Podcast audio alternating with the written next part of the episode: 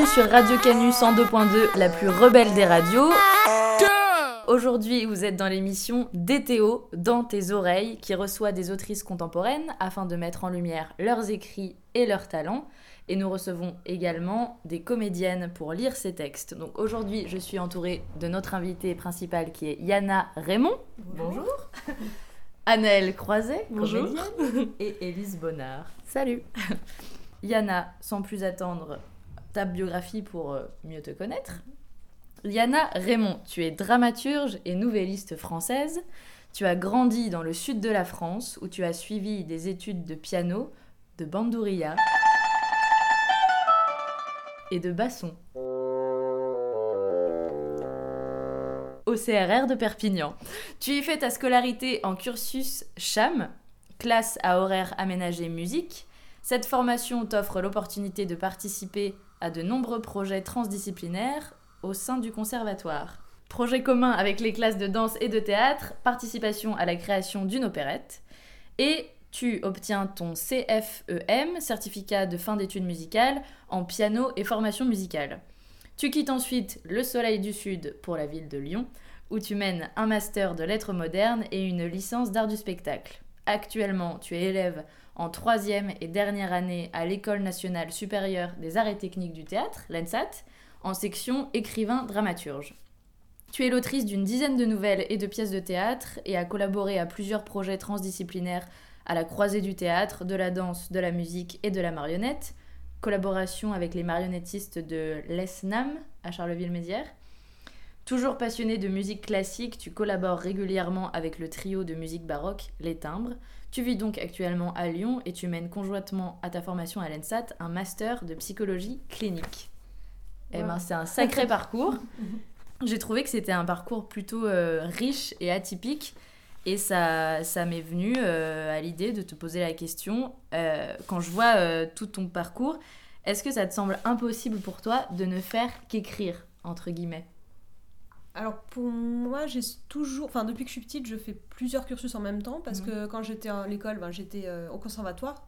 Du coup, c'était un grand investissement parce que ça demande une à deux heures de travail par jour, plus les journées au conservatoire, etc. Donc je crois que j'étais habituée à avoir une surcharge de travail.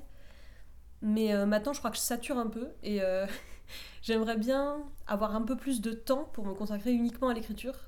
Mais ça devient de plus en plus difficile parce que j'arrive aussi à un moment où euh, ben, voilà, j'ai un certain âge, enfin, j'ai déjà euh, 26 ans et je suis toujours étudiante et, euh, et je suis obligée enfin, de penser euh, ben, de, pour obtenir un métier parce que je pense pas que je vivrai de l'écriture. Et en même temps, je suis à un moment où je me rends compte enfin, du temps que ça demande vraiment euh, pour euh, voilà, enfin, s'informer sur un sujet, étudier, euh, écrire, euh, rencontrer, enfin voilà, avoir des retours. Donc euh, oui et non. D'un côté, ça me nourrit énormément, les études, et d'un autre côté, euh, voilà, j'aimerais bien avoir euh, la possibilité de faire plus de pauses. D'accord. Et, mais tu as commencé à écrire en même temps que tu étais au conservatoire? Euh, j'ai commencé en terminale à faire bah, en même temps une nouvelle et une pièce de théâtre. On s'était, euh, ça valait ce que ça valait. Hein. C'était pour toi ou c'était dans le cadre d'un projet de scolaire? pour moi pour le coup. C'était, je sais pas pourquoi. D'un coup, c'est me dire bah, j'ai envie d'écrire une nouvelle voilà sur telle thématique et une pièce de théâtre parce que j'avais une amie qui déprimait complètement suite à une histoire d'amour malheureuse etc. Donc j'ai fait une pièce de théâtre pour qu'elle rigole et euh, du coup euh, ça l'amusait beaucoup donc euh, j'ai commencé comme ça en fait. D'accord. Par altruisme, c'est beau. Ouais, c'est clair. Pour tes potes. Oui, c'est un peu égoïste aussi moi je ça fait de la satisfaction aussi à Oui, écrire. t'as pris du plaisir aussi. Et du coup, tu l'as fait jouer euh, cette pièce euh, à l'époque ou... Alors non non pas du tout. Puis en plus enfin c'était vraiment mauvais. Hein. Je veux dire c'était vraiment. euh, Pour, ouais, pour vous, pour vous amuser un peu. Oui, voilà, enfin, c'est ça, c'est ça, ouais. Puis je connaissais pas grand chose du théâtre contemporain en plus à l'époque. euh, Enfin, j'ai j'ai découvert très tard le théâtre contemporain et moi, le seul. euh, Je connaissais que Molière, Goldoni, enfin voilà, des- du théâtre comique que j'aime toujours beaucoup, mais euh, je savais même pas que ça existait le théâtre contemporain quand j'étais en terminale, quoi. Ah oui, oui. Donc du coup, ça c'est pas du tout la musique qui a influencé euh, ton, ton envie d'écrire ou ton rapport à l'écriture? Alors peut-être le théâtre parce que j'ai accompagné des acteurs, enfin moi je joue du piano, et, Ah. euh, et notamment sur ce projet d'opérette. Donc euh, voilà, enfin il y avait un, un élève de l'école qui avait écrit une opérette, et donc c'était tous les profs participaient, euh, tous les élèves en théâtre, en musique. Et ça m'a énormément plu, enfin je me suis tapé des fous rires en répète, enfin j'adorais euh, juste là en répète, regarder les acteurs travailler, tout ça. Et donc euh, je crois que ça, ça m'a donné envie d'écrire du théâtre comique. Et euh, pendant, au début, pendant plusieurs années, j'ai fait vraiment que du théâtre comique. et là, euh, depuis deux ans, je, je fais plutôt des trucs un peu déprimants, mais j'espère en retourner, Ouais, revenir un jour. Mais, euh, J'allais dire, t'as changé... enfin, dans les textes là que tu nous as transmis, c'est d'autres d'autres genres. C'est Ouais. des thèmes plus sombres, des... tu traites quand même euh, des choses assez graves, quoi. Oui, ouais. J'aimerais bien pouvoir. euh, Enfin, je pense que tout peut être traité de façon comique, mais là, je enfin, j'étais peut-être pas dans la disposition d'esprit euh, pour réussir à le faire, mais euh, je- j'espère pouvoir y revenir un jour aussi. Enfin, Mm. avoir ces deux sortes d'écriture en parallèle, en fait. Moi, j'ai une question qui, je pense, va être un peu la question que je vais poser à chaque fois à chacune de mes invités. C'est qu'il y a un, un essai que j'aime beaucoup qui s'appelle Une chambre à soi de Virginia Woolf. Et Virginia Woolf, elle disait euh, que pour une femme à son époque, donc euh, au XXe siècle, il fallait pour pouvoir écrire une chambre à soi et quelques livres de rente. Toi, tu penses qu'il faut quoi aujourd'hui pour une femme en 2018 qui écrit? Ben, je pense que c'est toujours pareil pour moi. Euh, moi, ça m'amuse parce que j'habite du coup en coloc avec euh, mon ami et j'ai dit moi je veux ma chambre à moi. Et du coup j'avais presque envie d'écrire une chambre à soi. Enfin, et je, enfin, je sais pas, mais peut-être que c'est vraiment personnel, mais j'ai l'impression qu'on a vraiment besoin de, à un moment de s'isoler pour vraiment pouvoir réfléchir et pour plus être, enfin, quand on est, ne serait-ce qu'avec une ou deux personnes dans la même pièce, je sais pas comment dire, ça fait un effet d'éponge et c'est hyper difficile de vraiment se concentrer. euh, euh, comme dans tous les autres euh, arts, je pense. Enfin, Mhm. peut-être que les peintres aussi, ils ont besoin d'être vraiment tout seuls. Enfin, voilà, il y a un moment où on a vraiment besoin de cette solitude-là. Et, euh, et ben, il y a l'aspect financier aussi, parce que je pense que si on passe euh, 10 heures par jour à travailler à McDo parce qu'on n'a pas de quoi bouffer et se loger, ben forcément, euh, on arrive, on est crevé. Enfin, on n'a pas, on pas de temps disponible pour réfléchir aussi. Mhm. donc, euh, je pense que ça, ça n'a pas changé. oui. Oui, c'est ça, souvent les gens ils voient pas l'écriture comme un travail en fait, alors que c'est un, c'est un vrai travail de concentration, comme tu dis. Même mon père, le premier, me disait euh, Je comprends pas. Ces gens qui passent un an euh, à écrire un roman, euh, je comprends pas. Une perte de temps. oui, dans, dans son idée, ça, tu faisais ça, euh, t'écrivais ça en trois jours, quoi. Enfin, Ah ouais. donc, euh, Donc sans plus attendre, je vais vous lire un extrait d'un de tes textes qui s'appelle Breaking Moon. Euh, tu l'as écrit quand ce texte? Je l'ai écrit l'année dernière. Ouais. Oui, c'est ça, l'année dernière. Euh, J'en parle Bien un sûr, petit bien peu. sûr. Ouais. Euh, parce que moi, j'adore la, littérature- la littérature fantasy. Euh, fantasy, pardon. Et euh, je me suis, j'en ai jamais essayé d'en écrire jusqu'à l'année dernière. Et puis à un moment, je me suis un peu intéressée au concours de nouvelles euh, fantasy, enfin SFFF pour le coup. C'est quoi SFFF en Euh, fait science-fiction, fantasy, fantastique. Et finalement, il y en a pas mal en fait qui Mm. circulent. Et du coup, je me dis, mais en fait, je comprends pas, j'adore ça, et j'ai jamais essayé. Bon, alors je vais essayer. Du coup, j'en avais écrit une. euh, Enfin, j'en ai écrit plusieurs. En fait, j'en ai écrit à peu près sept Mhm. euh, que j'ai envoyé un peu au concours. Et celle-ci, c'était aussi sur un thème qui était sur la fin du monde, un peu. Enfin, Mm. voilà. Donc, c'est une nouvelle euh, fantasy qui se passe dans une sorte de ville américaine du futur, mais euh, ça pourrait très bien être demain. Et euh, un jour, sans qu'on sache pourquoi, la lune devient violette et euh, il n'y a vraiment aucune explication rationnelle à ça. Enfin, il y en a qui vont dire que c'est voilà, la pollution ou une attaque de, de j'allais dire de zombies d'ovnis, des extraterrestres, enfin, on ne sait pas. Et ça va vraiment faire réagir toute la ville parce que c'est encore plus difficile de savoir quoi faire quand on ne sait pas ce qui se passe exactement. Quoi. Et je crois que ce qui m'intéressait, moi, c'était surtout euh, euh, cette sorte d'attente en germe. euh, dans, dans les sociétés où, qui connaissent pas la guerre, enfin, où on, voilà, on a un certain confort de vie, etc. Il y a une sorte, de- d'attente qu'il se passe quelque chose, que ce soit une guerre civile, que ce soit la montée du FN, j'en sais rien, mais voilà, il y a, Mm. on veut qu'il se passe quelque chose et euh, c'est à ce moment-là, j'ai l'impression que les, les gens se révèlent aussi. Ça permet de faire ressortir le meilleur et le pire chez chaque personne aussi.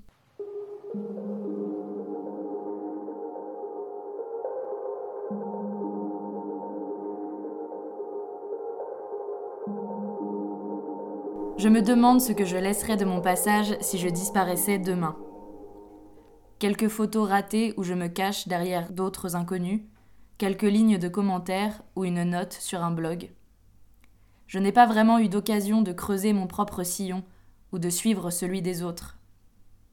J'ai passé beaucoup de temps allongé sur mon lit, à dérouler mes espoirs et mes rêves, sans avoir encore eu le temps de me confronter à leur réalisation. J'aimerais au moins laisser une trace de ces rêveries. C'est la toute dernière chose à laquelle je me tiens.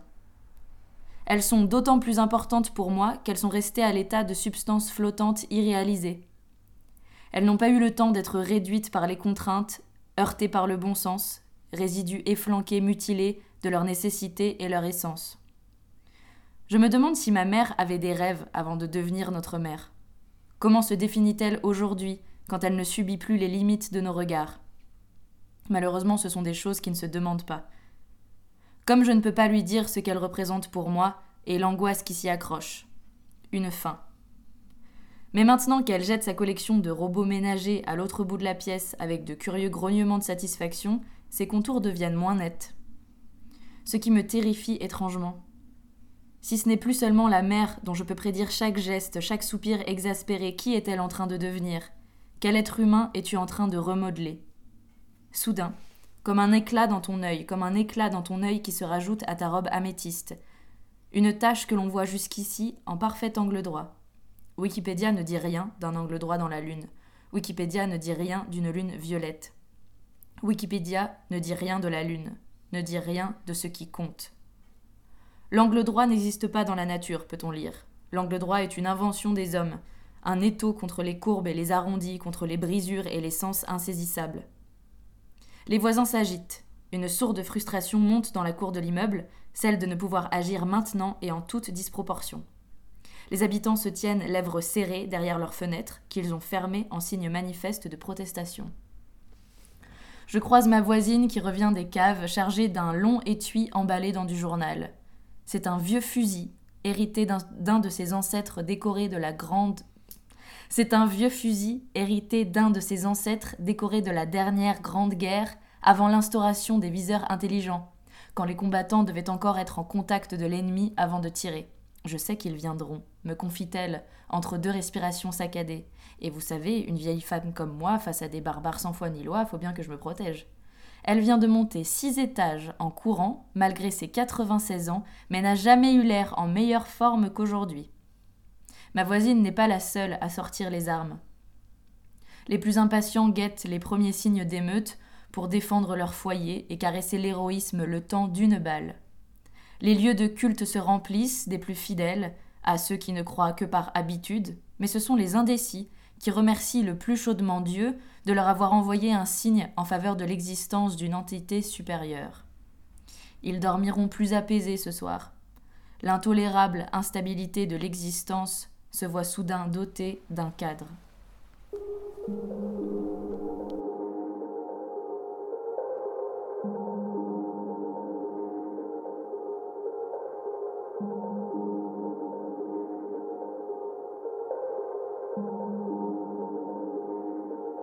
Parfois je me sens étranger à ma propre terre. Extraterrestre. Moi j'ai rien à voir avec cette histoire. Avec ce type-là, je suis d'une autre espèce. Je viens ni du futur, ni du passé. Je viens tout simplement d'ailleurs. Demande pas ce qui s'est passé. Je suis allé au bout de mes peurs. Colonel Course, Marlon Brando. Je reviens du cœur des ténèbres. Seul avec moi, comme John Rambo. J'ai cousu mes propres plaies. Je reviens en paix. J'ai gagné cette guerre. Des traces de fouet sur le dos. Esclave hier, aujourd'hui fier, prêt pour l'apocalypse. no. J'ai fait des voyages interstellaires, des odyssées dans le cœur de mes frères. Ce que j'ai vu m'a fait pleurer, toujours omnibilé par des tas de billets. Je n'ai rien à voir avec eux, rien à voir avec vous, rien à faire avec eux, rien à faire avec vous, rien à voir avec eux,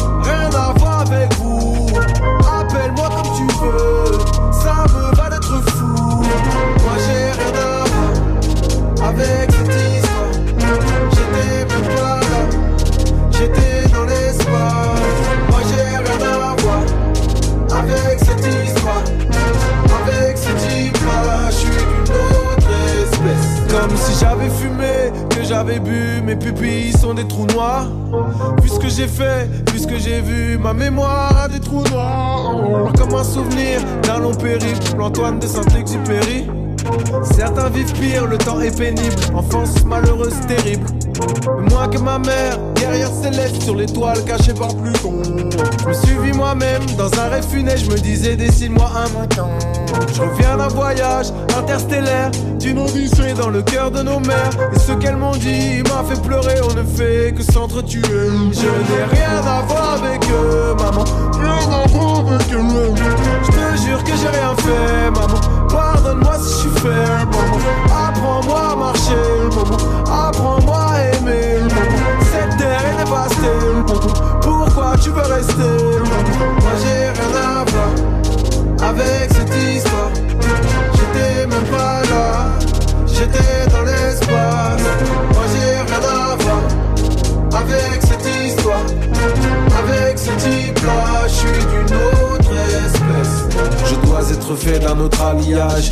Autre étoffe dans notre habillage. Je n'ai rien contre les enfantillages, on est adulte trop tôt. C'est de plus en plus grave. et ça se voit sur beaucoup de visages. Dans la vraie vie, y a pas de filtre Instagram, L'insoutenable légèreté de l'être. Pour profiter d'autres, y a toujours une raison. et je dois être un. En vrai, je pourrais vivre sans téléphone maison, me contenter de dates, de miel et de lait. Des livres comme engrais pour une âme qui pousse bien. Pèlerin piéton sous le soleil en vrai. Oula oula, ce serait vraiment trop bien. Oula. Oula Moi j'ai rien à voir avec cette histoire. J'étais même pas là, j'étais dans l'espace.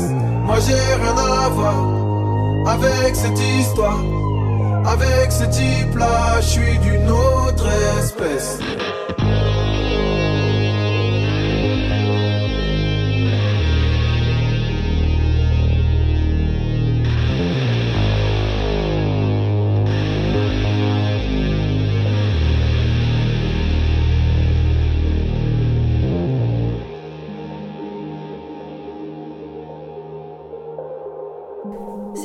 Un extrait de Breaking Moon euh, de Yana Raymond, suivi de la musique Autre espèce de This is la peste, qui je trouve collait très bien à cet extrait de texte. C'est un texte dans lequel tu parles euh, de Wikipédia, tu parles du temps qu'on n'a plus à consacrer aux choses, aux gens et donc à la Lune. Et c'est marrant, j'ai remarqué que tu n'avais pas Facebook. Et je me suis dit, tiens, elle, fait, euh, elle fait écho à Wikipédia dans ses textes. euh, je sens que. Enfin, j'ai l'impression que t'es peut-être un peu anti-réseaux sociaux, non? Y a pas un petit. euh, Alors, je suis pas anti-réseaux sociaux, j'ai Facebook, Ah mais alors réduit avec tout configuré pour que personne puisse y aller. C'est plutôt une fenêtre que où moi je peux, je peux aller sur les sites qui m'intéressent. Enfin, Ah ouais. euh, par contre, bon, je suis déjà un peu vieille, je suis un peu dépassée déjà par tous les réseaux sociaux, genre Snapchat, tout ça. Ouais. Euh, je suis pas contre. Euh, je trouve que ça peut être un outil formidable comme Internet. hein. Enfin, je, je- je suis très heureuse de vivre à, à l'ère d'Internet et de, enfin, d'avoir toute cette information à portée de, de main. Quoi. Ça, c'est, mais je trouve ça génial. Surtout quand t'écris, c'est génial, c'est Oui. pratique. Ouais, quand on cherche, enfin, on est toujours en train de chercher un truc absurde, genre euh, comment les escargots se reproduisent pour un, voilà, juste pour un passage, et on trouve directement. Et euh, les réseaux sociaux aussi, ça peut être vraiment formidable. Enfin, on voit, ne serait-ce que pour militer, enfin, pour passer de l'information, etc. Euh, après, j'aime, enfin, ça me dérange le, le narcissisme que ça développe chez certaines personnes. Et en même temps, il y a un côté, enfin, je, je juge pas non plus en disant, oh là là, cette personne est tellement narcissique, elle raconte toute sa vie en dans le détail, mais il y a un côté très triste, je trouve, à essayer de. euh, d'avoir une, in- une injonction au bonheur, enfin, de, de mon, il faut montrer euh, tout, genre, tout ce qu'on a fait pendant les vacances et montrer qu'on est heureux et que notre couple est parfait et que c'est tellement bien ce qu'on a acheté. Et puis, et du coup, je trouve ça tellement triste en fait, ça me Mhm. déprime un peu. Mmh, Espèce de fausse vitrine de bonheur, un peu. euh. Oui, voilà. Et puis il y a des choses hyper bizarres, genre mettre une photo de son enfant à peine on a accouché. euh, Il y a quelque chose de très impudique là de très impudique là-dedans, je trouve. Enfin, Oh, donc aucune haine viscérale pour. Wikipédia. On l'aime bien l'utiliser Ah euh, de temps en temps, mais faut d'accord. revérifier après les sources, mais. C'est ça. Euh, c'est marrant parce que euh, je trouve que dans tes textes, euh, t'as, euh, on en parlait avec Elise, une sorte de concrétude. Mais en tout cas, euh, je trouve que tu as une écriture qui est très concrète, très ancrée dans la réalité. Et euh, tu, tu, tu traites des thèmes sociétaux, des thèmes ou parfois pour le moins graves, ou tu vois, de la maladie d'Alzheimer, la violence faite aux femmes, etc. Et en même temps, je- trouve que ce texte, Breaking Moon, est très poétique, comme tu dis, fantasy. Donc euh, il y a forcément un côté, euh, un côté euh, avec une certaine poésie. Et je trouve qu'il y a une ambivalence entre la concrétude que tu arrives à mettre dans tes textes, ou dans Breaking Moon, des fois, tu vas parler de, de, de- des États-Unis, de- des pays, tu vas faire des listes comme ça, très post-apocalyptiques, mais très, comment dire, très carrées. Et d'autres fois où tu vas avoir une, vraiment une vraie poésie hyper légère. Et tu te dis, donc dans ta biographie, nouvelliste. Et je trouvais ça intéressant parce que j'entends pas souvent ce terme-là. Euh, souvent, les gens se définissent comme autrice, euh, dramaturge, écrivaine. Et, euh, et nouvelliste, pour moi, il y a deux sens. Il y a le sens nouvelle littéraire et il y a le sens journalistique du terme. Euh, dans le sens, voilà, par exemple, la maladie d'Alzheimer, ça pourrait être une page dans un article du Monde aujourd'hui, dans, dans, dans, les, dans les cliniques, etc. Est-ce que toi, quand tu utilises ton, le, ce terme-là, nouvelliste, est-ce que c'est au- aussi au sens journalistique du terme ou est-ce que c'est purement littéraire? Alors, euh, pour les nouvelles, euh, Mhm. c'est hum, là, c'est purement littéraire. Par contre, ce que tu dis euh, sur le côté un peu documentaire, plus pour le théâtre, pour le coup. Mais pour moi, la nouvelle, c'est vraiment un espace où j'aime bien aller dans, dans l'onirique ou dans un peu l'imaginaire. Euh, Peut-être que ça changera, mais pour l'instant, en tout cas, c'est plutôt un, un échappatoire. D'accord. donc, euh, mais plus pour les pièces, ouais. Et j'ai senti aussi euh, derrière tes textes la citoyenne qu'il y avait, toujours dans cette idée d'être ancrée dans la réalité. Et j'ai trouvé ça hyper agréable et hyper étonnant. Et, euh, et je pense que ça rejoint un peu ce qu'on disait euh, quand je te présentais via ta biographie tout à l'heure. C'est toujours ce besoin de faire plein de choses en même temps et d'avoir d'avoir des connaissances euh, riches et multiples, de faire deux masters, euh, deux licences en même temps, etc. J'ai l'impression qu'il n'y a pas d'entre-soi chez toi, que c'est pas euh, ce côté qu'on peut retrouver sans, sans méchanceté aucune, hein, mais d'un artiste très, très poète, mais du coup qui ne fait que ça, qui passe ses journées à écrire et qui en fait, au final, quand on lirait ses textes, peut-être un peu déconnecté de la réalité parce que très lyrique et tandis que toi, je trouve que tu arrives à avoir une vraie un balancier, je sais pas trop comment dire, entre euh, les thèmes que tu traites, euh, la façon dont tu les écris et, euh, et ton ancrage dans, dans la réalité. Donc ça, c'est- c'est c'est même pas... C'est même plutôt un compliment qu'une question, en fait. Mais euh, je me demandais si tu avais des thèmes récurrents, des thèmes de prédilection euh, dans tes textes. Je pense qu'il y a à peu près trois thèmes qui me préoccupent pas mal. Bah, il y a forcément la violence faite aux femmes, le rapport au corps, enfin voilà, vraiment euh, un côté assez féministe. Mais euh, ça, ça m'intéresse vraiment beaucoup, et notamment parce que les personnages féminins, ça commence à changer, mais dans le théâtre, sont vraiment pauvres. Il n'y a pas vraiment beaucoup de palettes, quoi. Enfin, c'est euh, la folle, euh, La mère. ouais. Ou la pute. et la mère qui est folle aussi. Voilà, oui, bien sûr. Voilà, c'est ça. Et Souvent, la prostituée, euh, on va dire, ça, la, la folle, la prostituée, euh, la mère, quoi. Enfin, Ouais. ça va être ça. Et euh, c'est très triste, je trouve. Donc, du coup, euh, oui, ça m'interpelle. Donc, ça, au niveau euh, vraiment le personnage, et après, euh, moi, c'est ce qui m'intéresse, qui me parle le plus dans la société. Enfin, c'est vraiment la condition des femmes. Donc, je pense aussi, ben, comme dans- un peu dans Breaking Moon, il y a le. cette espèce de d'attente, d'en- d'ennui existentiel en fait, et de- d'attente qu'il se passe quelque chose. Et euh, euh, ça, je crois que ça me trahit beaucoup. Et après, il y a un autre ennui, mais d'une autre nature, c'est un autre vide, je veux dire, c'est le vide de la dépression qui m'intéresse beaucoup, euh, qui est un thème que j'essaye de traiter depuis deux ans. Et euh, j'ai beaucoup de mal. Enfin, c'est très difficile, je trouve, d'arriver à communiquer ça. C'est super dur, on- c'est hyper dur parce que tu- on peut vite tomber dans des choses un peu pathos Oui. ou un peu dramatiques et, euh, et- ouais, c'est pas facile. Et il y a, y a ce côté-là, et puis il y a le côté comment traduire le vide avec justement quelque chose d'esthétique qui est le théâtre, enfin avec les mots, juste, ben, du coup ça remplit ce vide-là, ça permet de, de le rendre beau, et moi c'est pas ça que j'essaie de, que je voudrais faire en fait. Et donc ça c'est, euh, j'espère y arriver un jour, mais pour l'instant en tout cas je, je tâtonne quoi. T'as des autrices, auteurs de prédilection un peu euh, Euh, les grandes rencontres que j'ai eues là, dans les années. dans les trois ans à peu près, c'était Anya Eiling. Ça ça m'a bouleversée, enfin, je trouve ça magnifique. Euh, Marine Diaye aussi, euh, pour le côté hyper cruel, euh, ça me plaît beaucoup. Il y, en a d'autres après, Marion Aubert, Magali Mougel aussi. Et moi, il y a une autrice que j'aime beaucoup, mais qui, qui fait des romans pour la jeunesse, c'est Marion de Muraille que je trouve fantastique en fait. Elle a une, une humanité, elle arrive à capter, elle est presque psychologue de l'écriture, je sais pas comment dire, elle arrive à, à capter une sincérité dans ses personnages. Enfin, c'est vraiment un modèle. Donc voilà, je pense que pour l'instant, c'est les autrices qui me qui m'ont le plus marqué, je crois. On va lire un, un autre extrait euh, d'un de tes textes qui s'appelle Anna, qui a été écrit suite à un stage de plusieurs mois que tu as fait en accueil de jour thérapeutique pour personnes souffrant de maladies neurodégénératives, notamment Alzheimer. Et Anna, c'est une pièce qui tente d'appréhender les différentes formes que peuvent prendre la violence dans cette maladie, que ce soit pour les personnes touchées comme pour les personnes proches ou le personnel gravitant autour. Est-ce que tu peux nous parler un peu de ce stage que tu as fait? Euh, du coup, pendant ce stage, j'étais à la fois à l'accueil de jour avec les personnes euh, malades, justement, et je les suivais au quotidien. Enfin, elles restaient là la journée, en fait. Euh, il y avait des activités, etc., des discussions. Et j'ai vu aussi l'autre versant, c'est-à-dire le versant des aidants, euh, parce que je, je suivais aussi une psychologue qui, elle, euh, accueillait les familles euh, aidantes, donc les conjoints, les conjointes, les enfants parfois, euh, des personnes qui étaient reçues à l'accueil de jour. Donc c'était très intéressant d'avoir ces deux versions-là, et notamment sur la violence, qui est du coup un thème que je traite dans cette pièce.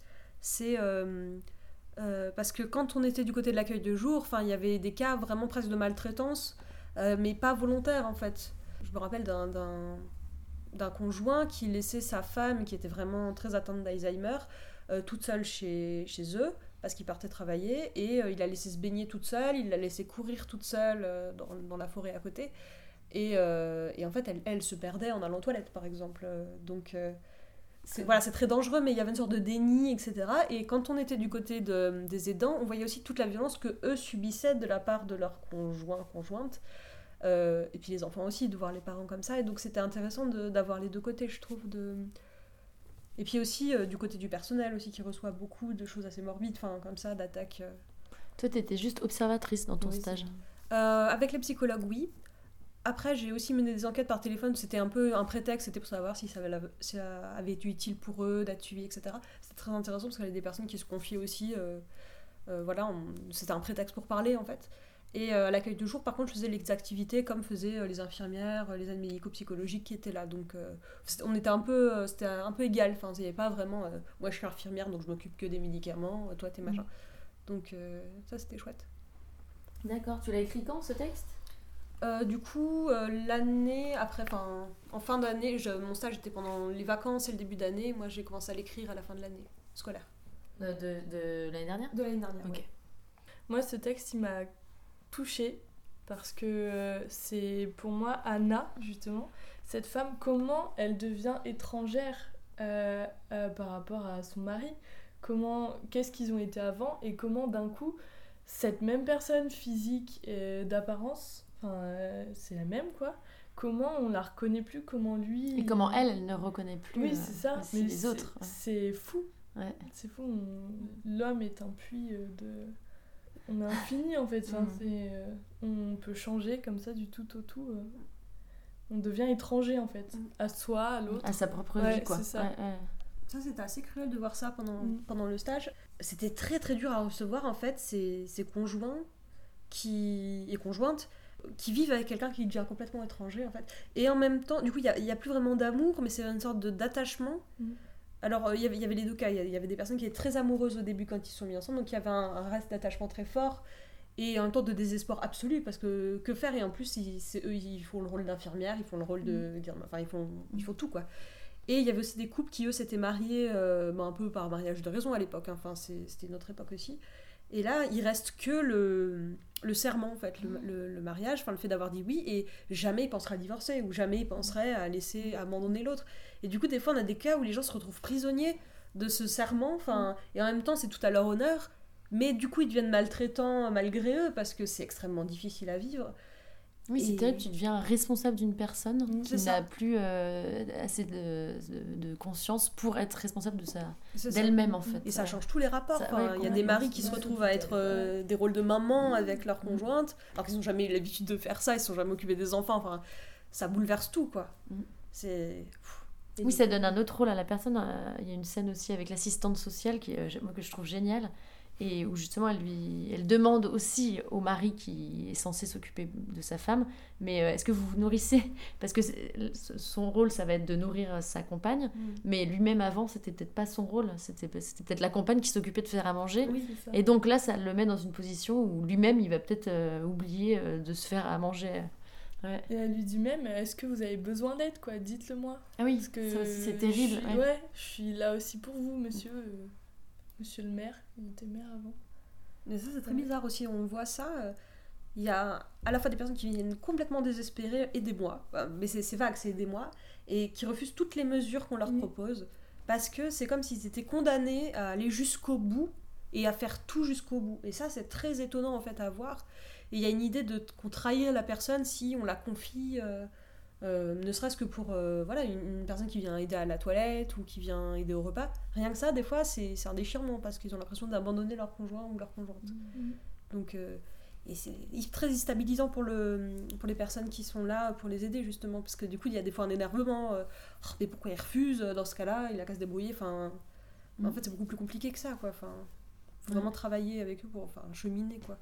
Et je peux poser une, une autre question Par- Pour écrire, par exemple, cette scène avec l'assistante sociale et le stagiaire, d'ailleurs, Mm. t'as mis un stagiaire, euh, je trouve génial, le stagiaire qui est complètement déconnecté. Mais euh, est-ce que, est que tu, tu as... Enfin, tu t'es basé de scènes réelles, vraiment, que tu as un peu retranscrites, ou ça, ça- c'est vraiment euh, sorti de ton imagination? Pour ces scènes-là, moi, j'étais avec une psy qui était géniale. Mais euh, j'ai essayé de voir un peu le pire de chaque euh, situation. Par exemple, euh, le stagiaire, c'est un peu euh, moi, mais dans le pire que j'aurais pu penser, en fait. Bah, c'est- je pensais pas ça, mais il y a quelque chose comme ça. Et euh, par contre, l'homme, c'est vraiment inspiré. C'est un mélange de plusieurs hommes que j'ai vus, mais il y en a un notamment qui m'a marqué. Il disait que sa femme l'appelait sur son appelait son mari au téléphone chez lui parce qu'elle le reconnaissait pas comme son mari. Et euh, du coup, forcément, ça sonnait chez elle, mais quand elle était en train de téléphoner, ça, ça, ça répondait jamais. Et elle faisait ça, mais genre 10, 15 fois par jour. Et du coup, elle dit, mais je l'appelle, je l'appelle, et il me répond jamais. Et elle disait ça à son mari qui était juste à côté d'elle. Terrible. ah ouais. Et ça, on Ouais. sent que, et je pense que chacun a, a la chose qui l'a plus traumatisé, et lui, c'était ça. C'était vraiment euh, ce moment-là qui le bouleversait. Quoi. Ouais, c'est fou. Ouais, C'est, oui, ça, ça, ça, ça, ça crée des scènes en fait Surréalistes, complètement quoi. Mm.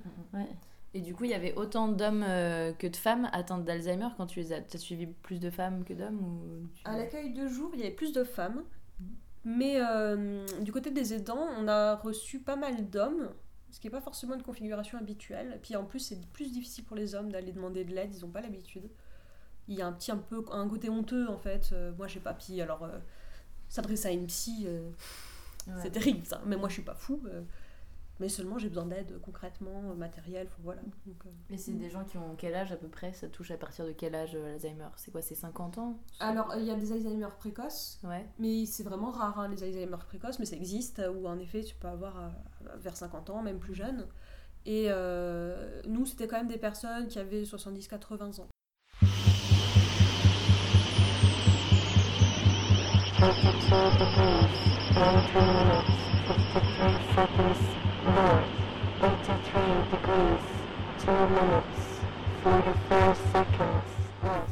C'est Anna qui va nous lire un extrait d'Anna.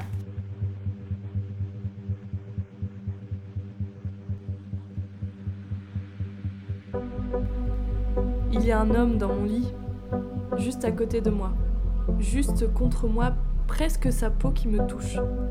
Un homme que je ne connais pas. Il s'est assis au bord du lit, a soulevé le drap, s'est glissé dessous, juste à côté de moi. Là, il est juste là. Il respire fort comme les vieux. Il est vieux, je crois. Je l'ai pas bien vu quand il a rampé sous le drap, j'étais juste. J'ose rien dire. Un homme dans le lit, ça surprend. C'est même assez horrible, un homme dans mon lit. C'est vraiment dégoûtant de se permettre des choses pareilles. Normalement, c'est pas quelque chose qu'on permet. Entre gens polis, on se présente. Et on ne met pas ses chaussettes sales dans les draps, comme il fait là. C'est pas quelque chose qui se passe comme ça, normalement. Je crois que je peux dire quelque chose contre ça. Un homme dans mon lit, les chaussettes sur le drap, je vais lui dire de s'en aller. Je vais lui dire que mon mari va venir. C'est sorti. Sors tout seul, mon mari va venir. C'est une phrase toute faite. Mais on a le droit de dire des choses toutes faites quand on a mal au ventre. De dire des choses qui sortent toutes seules. J'ai une crampe dans le ventre, c'est ballonné. Il y a un homme dans mon lit, on n'a pas été présenté. On ne peut pas savoir comment il va réagir. Les gens réagissent, on ne sait pas toujours comment, il va peut-être crier, il va peut-être me frapper. Il faut que je le frappe avant alors. Je vais le frapper, comme ça il n'aura pas l'idée de le faire. C'est bien comme idée. On se présente quand on est poli. Et puis c'est mon lit quand même.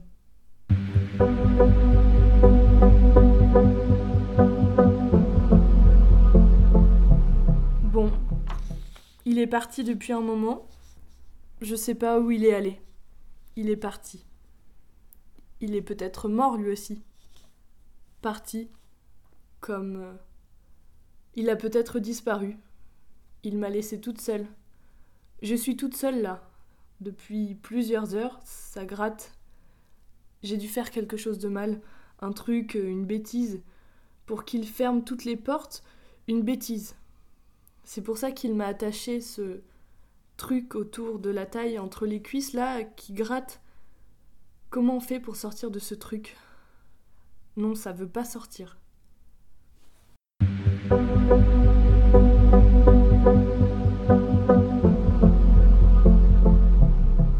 Merde. Merde, merde, merde. Merde, merde, merde. Quoi, quoi, il gueule Il me gueule dessus, l'autre. Oh, il m'énerve. En même temps, il attend un truc, je fais un truc. Je peux pas deviner. Des fois, j'ai l'impression d'être bête. Il me donne l'impression d'être bête. Bête, oui. Mais des fois, c'est lui qui comprend rien. Il attend des choses que je fasse. Moi, je, je vois bien qu'il attend. Mais moi, voilà, moi, je sais pas toujours ce qu'il attend. Il m'énerve des fois. Là, tu m'énerves, là. Tu cries pas. Tu me cries pas dessus comme ça. Il comprend pas et tout le temps il crie, il dit euh, comme ça, pas comme ça, tu fais ça. Alors des fois, je fais semblant de pas entendre ce qu'il dit. Ça l'énerve, ça l'énerve encore plus. Il comprend pas. Il voit rien aussi. Je lui montre, mais il voit rien. Je frotte, je frotte, mais ça part pas. Des taches bleues très moches, très très moches sur euh, la main là. Des fois, je regarde et paf, il y en a partout. Plus je frotte, plus il y en a, ça part pas. Et des gonflements sur tout le bras. Oula, j'ai eu un coup de pied au ventre d'un coup. J'ai cru que c'était une autre main là au lieu de la mienne. Collée. J'irai voir le médecin. Il me dira, lui, pourquoi j'ai mal au ventre comme ça. Et les taches. J'ai tout le temps mal au ventre. Faudra que j'en parle à maman.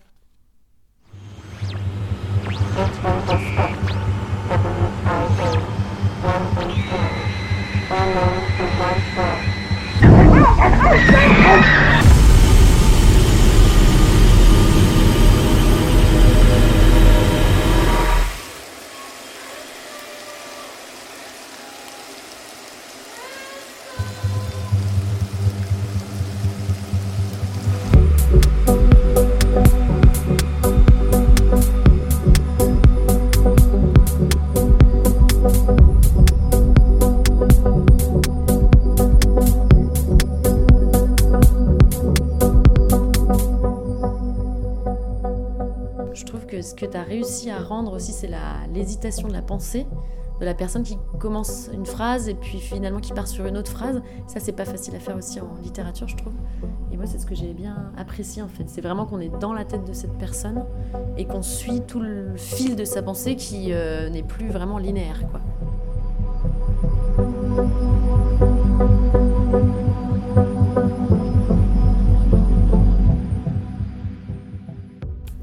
Lire euh, ce texte à des aides-soignants, à des gens avec qui tu avais été pendant ces mois de stage? Non, mais il faudrait que je le fasse. Enfin, je pense que c'est parce que pour moi, je sais, enfin, je sais pas si elle est finie ou pas. En fait, c'est parce que j'ai des avis contraires. C'est-à-dire que pour moi, elle est finie parce que je voulais vraiment pas quelque chose qui euh, qui évolue euh, de façon tragique et qui se termine par la mort d'un personnage. Enfin, ça m'intéressait pas. Moi, ce que je voulais, c'est vraiment faire suivre une journée ou plusieurs jours d'une semaine et voir que- quel est le quotidien en fait et qu'est-ce qui se joue, mais chaque jour en fait, qu'est-ce qui se répète tout le temps. Et donc, j'ai eu des personnes qui m'ont dit euh, Ah bah oui, pour moi, c'est fini. Enfin, oui, oui, en effet, c'est voilà, on, on- c'est un petit saupoudrage de ce qui peut se passer. Et d'autres personnes Oui, mais moi, j'ai envie d'en savoir plus sur telle Mm. personne. Donc, euh, je suis encore dans cette hésitation-là. Mais je pense que quand pour moi, ce sera clos, euh, oui, j'aimerais bien. euh, Après, j'ai peur aussi un peu des retours, j'avoue. euh, je recule aussi un peu l'échéance. T'es- D'ailleurs, quand t'es- tu t'en fais quoi, toi, de, de tes retours? Est-ce que tu demandes des retours à chaque texte? Est-ce que t'as toujours une personne à qui tu fais lire tes textes et c'est un peu le Saint Graal, l'avis l'avis que, tu vas vraiment prendre en compte? Est-ce que t'es plutôt du genre à les faire lire à personne? Ben, surtout à l'ENSAT, on apprend à quel point c'est précieux d'avoir des retours. Euh, j'ai pas forcément de personne qui est pour moi euh, euh, l'avis qui compte le plus. Moi, j'ai mon ami qui est très honnête, donc ça c'est très précieux parce que s'il aime pas, il aime pas. Enfin, mais il va me dire pourquoi. Enfin, pas trop à mes amis parce que pour moi c'est pas forcément objectif parce que c'est mes amis. Donc euh, plutôt euh, voilà aux personnes qui peuvent venir euh, ben, justement à l'ENSAT, enfin qui eux vont dire vraiment ce qu'ils pensent. Et du coup oui j'essaye de- d'avoir le plus d'avis possible. Et puis après de trier aussi parce que forcément il y a des choses qui vont moins plaire à une personne mais en fait qui vont plaire à d'autres. Faut aussi faire un peu son jus là-dedans quoi. Ouais, c'est vrai. Eh ben, on va euh, entendre un troisième et dernier extrait, euh, cette fois-ci d'un texte qui s'appelle Corpus, euh, qui est la pièce sur laquelle tu es en train de travailler en ce moment. C'est ça. Et euh, donc, euh, c'est un début de, de pièce, enfin, c'est un premier essai. Et euh, donc là, tu, viens, tu m'as dit que tu avais coupé plusieurs scènes suite à des retours justement qui t'ont été faits. Des retours de personnes honnêtes, j'imagine.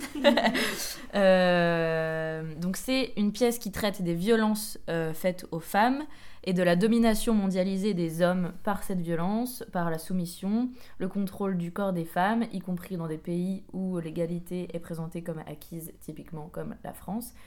Et c'est Élise qui va nous lire ce texte. J'ai 9 ans. Je suis libre, je suis fière, je suis moi. Je suis l'univers. Je sais tout sur tout et je suis la meilleure. Je brille, je suis l'univers et je décide de ses règles. J'en brise d'autres, comme les accords. Je ne vois pas pourquoi je m'accorderais. Quand je parle en je, je pense en je. Je et moi. Les accords me frottent, les accords m'irritent. Et quand je m'énerve, je suis dure comme un roc et les aspérités se brisent sur l'arête de ma volonté toute puissante. Je suis la raison du cœur de mon monde, et tous les autres sont des crétins. Lorsque je professe sur le monde, ou quand je manipule les détenteurs du pouvoir, je me pense en je. Je est moi. Je est neutre et omnipotent. Je est l'univers. Et l'univers s'accorde avec un E. J'ai 20 ans. Répondez-vous en tant qu'étudiante ou en tant que femme? En cours, à l'université, une question sur la discrimination physique ou la maternité ou l'adoption. Là, je me sens gênée jusqu'à la racine de mes cheveux. Une gêne qui se tortille le long de mes jambes, de mon ventre, de mes épaules, et je prends soudain conscience de ce corps assis là, sur ma chaise, en présence de mon moi. Jusque-là, j'avais su le mettre de côté. Jusqu'ici, ils avaient avancé chacun de leur côté, et je vivais ma vie tranquillement, clivée dans mon esprit, jusqu'à ce que ce prof ait cette condamnation. Répondez-vous en tant que femme? Et là, je me sens rabaissée au niveau de mon corps, et mon esprit proteste dans cette chute. J'ai l'impression qu'on jette mon utérus au milieu de cette classe alors que je ne savais pas en avoir un, ou qu'on expose soudain mon corps nu devant les autres sans me laisser me défendre. Et là, je me dis pourquoi il a dit ça? Et ça me semble grotesque, et ça me met en colère, et ça m'humilie. Et puis je me dis ça veut dire quoi répondre en tant que femme? Quelle différence répondre en tant que femme? Et puis je me dis je ne réponds pas en tant que femme, je n'en suis pas une. J'ai 26 ans. Je ne suis pas une femme, mais je m'intéresse depuis longtemps à elle, d'un point de vue sociologique, par curiosité. Je m'insurge beaucoup, avec le plaisir de s'insurger, et je suis toujours en colère, mais la colère semble toujours venir de là-haut et non pas d'ici, du centre. Ça m'inquiète. J'ai essayé une fois en rusant un peu.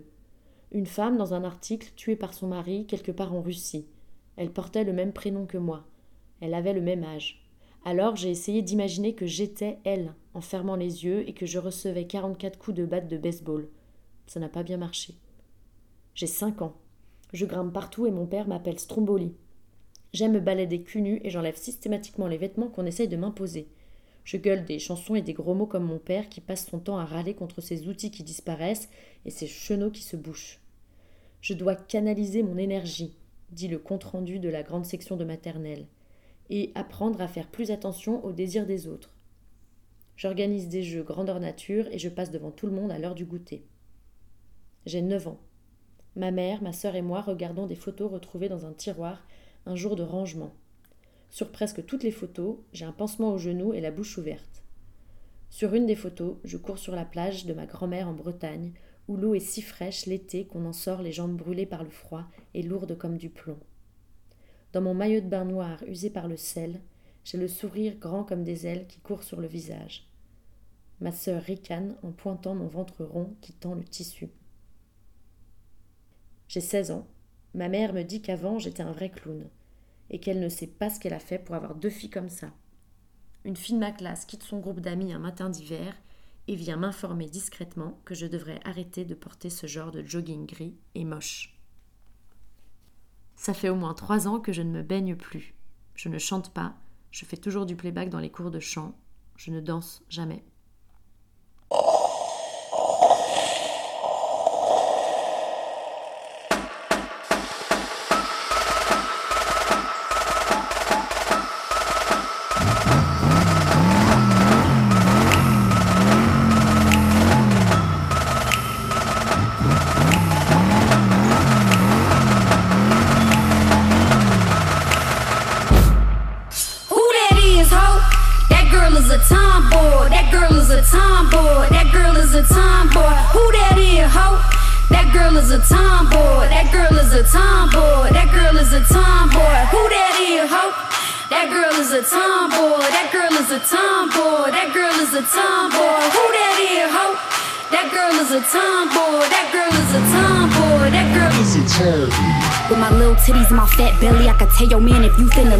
Guarantee that he won't forget me. My body little, my soul is heavy. My little titties be booking cities all around the world. They be fucking with me. I'm a Calvin Klein model, come and get me. Set the resi up, don't be fucking with me. My little titties are so itty bitty, I go locomotive, chitty chitty, bang bang. Gold hoops and a name chain, ten boots and like four rings. Missy Elliott can't stand the rain. You lames playing the same games.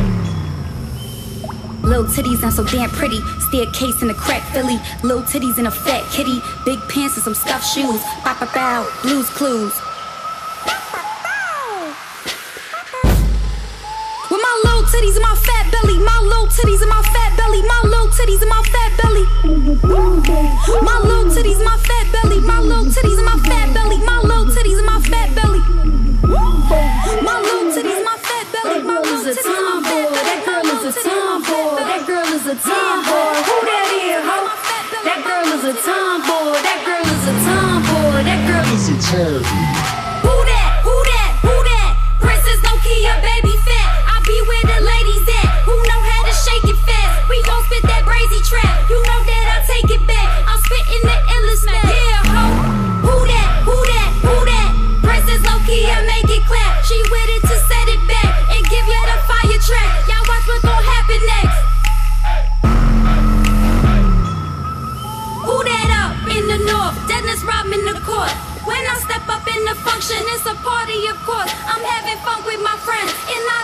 To end. And if you finna blow my hot, then I'ma punch you again. With my little titties and my fat belly, my little titties and my fat belly, my little titties and my fat belly. My little titties and my fat belly, my little titties and my fat belly, my little titties and my fat belly. My little titties and my fat belly, my little titties and my fat belly. That girl is a tomboy. That girl is a tomboy. Who that is, ho? That girl is a tomboy. That girl is a tomboy. That girl is a tomboy. He think it's a spell. This love too magic and he cannot tell. He fuck with my bro, how my pussy is spelled. My toto is special, got locks like a jail. It's Polo, it's Tommy, it's Mecca, it's naughty. I'm finna sit back and just sip on Bacardi. You come to my party, you gon' be my army. A room full of girls and we acting a rowdy.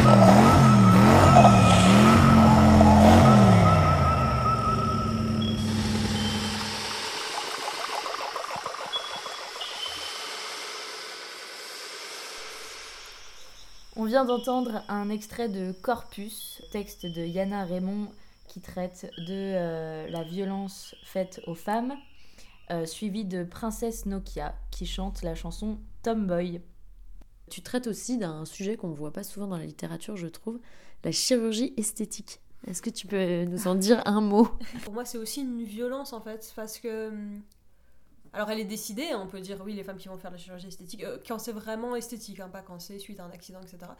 Euh, mais en fait, c'est, c'est, je trouve que ça se développe tellement dans des zones très intimes du corps que c'est terrible en fait. Enfin, Par exemple, tu- il y a toute une scène là où tu parles de- du remodelage d'un vagin, Oui, voilà, assez incroyable quoi. quand on va remodeler les petites lèvres, les grandes lèvres, etc. Enfin, euh, je trouve ça, enfin, c'est- hyper violent en fait parce que ça veut dire. Puis en plus, euh, c'est parce que euh, souvent les petits copains ont dit, euh, euh, dis donc, c'est quoi, c'est dégueulasse. Donc c'est quand même terrible que, que cette contrainte du corps aille jusque là, quoi. Enfin, Oui, juste que dans une chose aussi intime. c'est ça. Puis en plus, on n'est pas un modèle de petites lèvres correctes en fait. C'est parce que suite au porno, etc. Enfin, voilà. Enfin, il y a vraiment un standard. Et euh, bah, comme l'épilation, euh, justement. euh, Intégrale. oui, ça, voilà, enfin, Ouais. ça vient vraiment de ça au départ. Et euh, du coup, c'est pour ça que c'est un petit mis en rapport. Alors forcément, ça peut faire hurler, mais euh, avec euh, ben, tout ce qui est excision, etc., où là, on va, on va dire, c'est vraiment une mutilation, et euh, c'est- c'est c'est horrible, etc. Mais par contre, la chirurgie esthétique étant justement décidée, euh, euh, à visée esthétique, euh, on prend ça comme un progrès, alors que pour moi, ça l'est pas du tout, en fait. C'est- C'est aussi une mutilation pour moi, mais Ouais. ça se débat après. Mais... En tout cas, toi, tu mets ça en parallèle, c'est vrai. Nous allons passer au, au quiz euh, des 5 dernières minutes, plus connu sous le nom de... Le quiz Poltin. Qui veut dire euh, pas le temps de niaiser, voilà, avec un vieil accent français. Diraient diraient les Québécois, alors c'est quoi cet accent français? Donc ça veut dire euh, il, faut aller, il faut répondre le plus rapidement possible. Yana, tu dois répondre du tac au tac sans réfléchir. Attention, pour écrire, ordinateur ou stylo à billes? Ordinateur. Un endroit parfait, Allongé sur le lit. un livre de référence, Euh, Miss Charity de Marion Murray. un livre à éviter. Ça c'est difficile, hein Ça, ça, Hein, quand il faut bitcher On n'a pas le temps de niaiser Le temps est écoulé. Bouger le noir, voilà.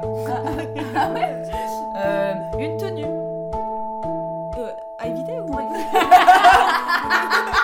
une tenue à éviter, ouais, vas-y. euh,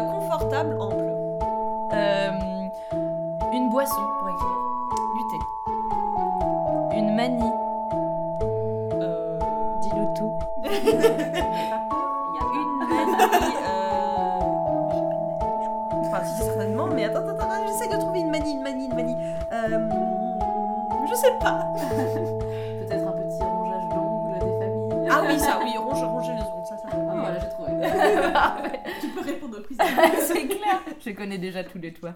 Ouais, en fait, ça va vite, on pourrait mettre plus de questions. Mais grave, c'est clair. Bon, c'était une première. Hein. C'était une première. La prochaine fois, il y aura 30 questions. Voilà. Euh, et ben merci, c'est la fin de cette émission. Euh, c'est la fin de DTO dans tes oreilles, qui, je le rappelle, a pour but d'inviter une autrice deux lundis par mois pour parler de ses textes contemporains de théâtre ou autres. Et aujourd'hui, on recevait euh, Yana Raymond. C'était donc Raymond dans tes oreilles. Merci Yana d'avoir été là. Merci beaucoup. Merci également à Naël Croiset d'avoir lu un texte qui s'appelait comme elle. Parce que c'est deuxi- le deuxième but de cette émission, d'inviter des comédiennes euh, qui nous lisent de leur belle voix des textes. Parce que, bon, des fois, les textes qu'on entend à la radio, ils sont pas très bien lus. Oui, c'est vrai. Cette émission a été réalisée par Élise Bonnard et Marion Feugère. On se retrouve dans pas longtemps, Ou pas. ou pas. message, message pour la prog de Radio Canu, s'il vous plaît, acceptez notre maquette, prenez-nous.